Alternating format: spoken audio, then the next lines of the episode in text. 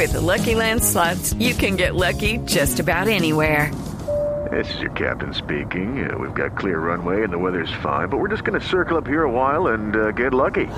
No, no, nothing like that. It's just these cash prizes add up quick. So I suggest you sit back, keep your tray table upright, and start getting lucky. Play for free at LuckyLandSlots.com. Are you feeling lucky? No purchase necessary. Void where prohibited by law. 18 plus terms and conditions apply. See website for details. Buenos días, Domingo. de Hola. Luis Carlos. Usted llega siempre con esas delicias. Y aquí todo. Buñuelos el y pan de bonos. enloquece. De película. Fuimos al pan de bono, ni la bolsa. Oiga, pero Luis Carlos, fue de paja. Ojo con el negocio de película. Los buñuelos de película, eso se está cocinando. Sí, vamos sí. a, vamos a- vamos a hablar primero de una película que nos remonta a 1967, a la China de esa época. Y es la historia de un joven estudiante de Pekín que es enviado a vivir entre pastores nómadas de Mongolia, muy a, a regañadientes él se va, porque obviamente no se quiere ir despegar de su familia, de, de sus, de su ciudad, pero allá aprenderá a convivir no solo con los nómadas, sino con unos animales que son los lobos, que están muy cercanos a ellos, y un dirigente local quiere exterminarlos, y termina convirtiéndose este joven casi que en un defensor de los lobos de quien ha aprendido muchísimas lecciones de vida. La película se llama Totem Lobo, es de- dirigida por un francés que se llama Jean Jackson Nunn. A él lo recordamos porque hizo cosas maravillosas, por ejemplo, como Siete años en el Tíbet con Brad Pitt, una muy, muy buena película. Hizo En el nombre de la rosa con Sean Connery, Sí. o sea que tiene eh, muy buenos títulos en su haber. Y ahora hace esta coproducción que ha sido una de las películas más vistas en China este año. Obviamente, un país tan grande, eh, una película que haga más Un de... Eh, exacto, más de 100 millones de espectadores, por supuesto, ya empieza a facturarle muy bien. Así que Totem Lobo, en otros países se conocerá como El Último Lobo, es el, el primer recomendado, una película con una fotografía, con unos paisajes realmente maravillosos. Es un, Y el- es un cine distinto, pues. es- Exactamente. Y el manejo de las escenas con los lobos, está- sa- actúan también los lobos, ¿Sí? están tan bien adiestrados para esta película. O sea, no hay nada de trucos. Nada de trucos digitales. no, no, no. Está muy, muy bien jalada esta película que distribuye en Colombia Sony Pictures. Así que es una muy buena recomendación diferente para este fin de semana. Y nuestro segundo recomendado, sí, ¿qué tal si nos vamos para Cali? Ah, bueno, Sí. rico.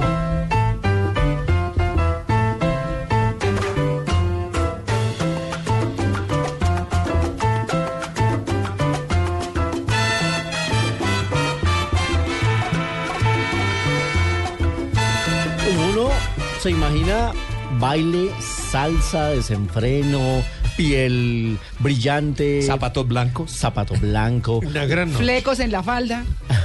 Pues eh, esto es Alfredito Linares, ¿no? Que hace una muy, muy, muy buen tema, pegajosísimo y que hace parte de la banda sonora, como tiene que ser, de que viva la música que ya se estrenó, la película colombiana eh, que hemos mencionado mucho aquí, inspirada en la obra de Andrés Caicedo.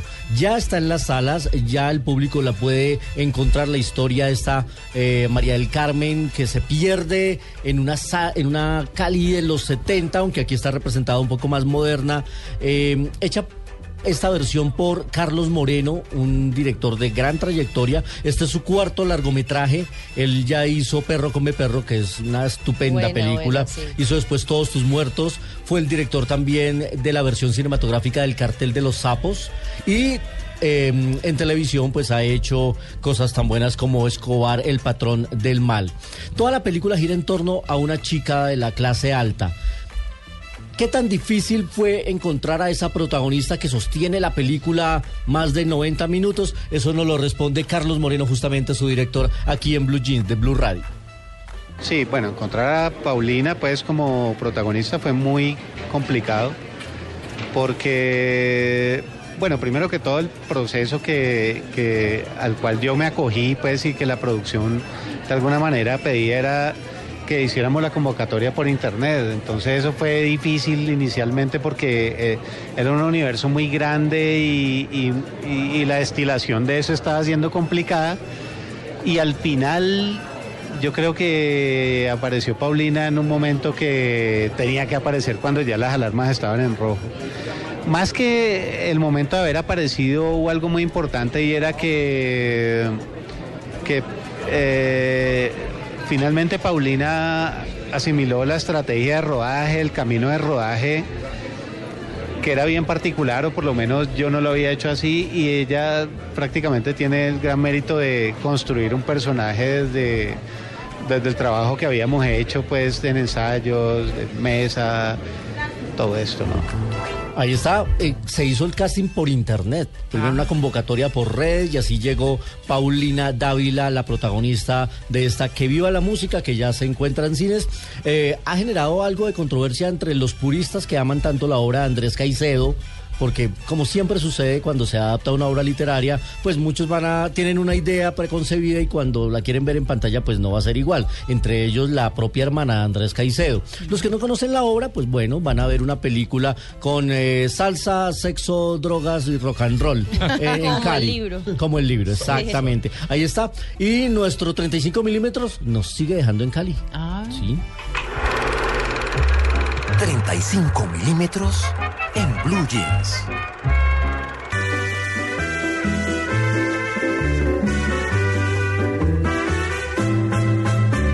Oye, lo que quiero decirte, fechas hay en la vida que nunca podemos jamás olvidar. Esto se llama Aquel 19. Es muy caleño porque además es la canción himno de la América de Cali. La América de Cali se coronó campeón después de muchos años, eh, allá en el 79, un 19 de diciembre. Por eso el aquel 19 se convirtió en el himno de Cali. Pero además de eso, Carlos Mayolo, el gran director caleño, hizo un cortometraje bellísimo que se llama Aquel 19, que es protagonizado por David Guerrero. Ustedes yo creo que lo recuerdan, era el protagonista de Décimo Grado, era el Victorino Ah, sí, Rico, sí, sí, sí, el. Victorino Rico, ¿se acuerdan? Sí. Y eh, por Marcela Agudelo. Y era una historia, era como un Romeo y Julieta a la caleña. Un cortometraje bellísimo de 1985 dirigido por Carlos Mayolo.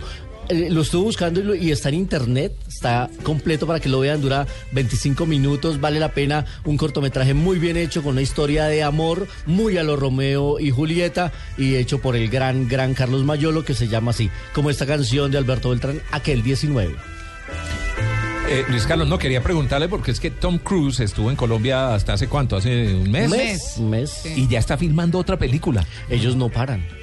¿De Ya está salen así haciendo- de una y arrancan con la otra. Arrancan incluso estando en promoción de una, ya están rodando las siguientes. Además, eh, él sabe que sus años de galán Ya están se están extinguiendo y por supuesto con su productora y con los eh, nuevos eh, productos que está sacando después de su divorcio, con lo bien que le ha ido con sus películas, incluida Misión Imposible, eh, eh, uh, the Age. eh, ¿Que se separó y le fue mejor o qué? Sí, sí, la verdad es que se reactivó la carrera. Además estaba medio loquito con el tema de la cienciología Sí, y demás, y últimamente estaba más aterrizado. Eh, Oblivion también fue otra de las películas que hizo, así que sí, Tom Cruise sigue, sigue dándole. No, no, y porque además- uno se imagina que termina una película y descansa o aprovecha para lo que se ganó, pues Sí. eh, unas vacaciones, alguna cosa, pero terminó y arrancó con eh, Jack the Richard 2. Jack the Richard 2, que, Y- que la hizo con el esa mismo película. director con el que hizo Misión Imposible 5 y también eh, por estos días eh, dice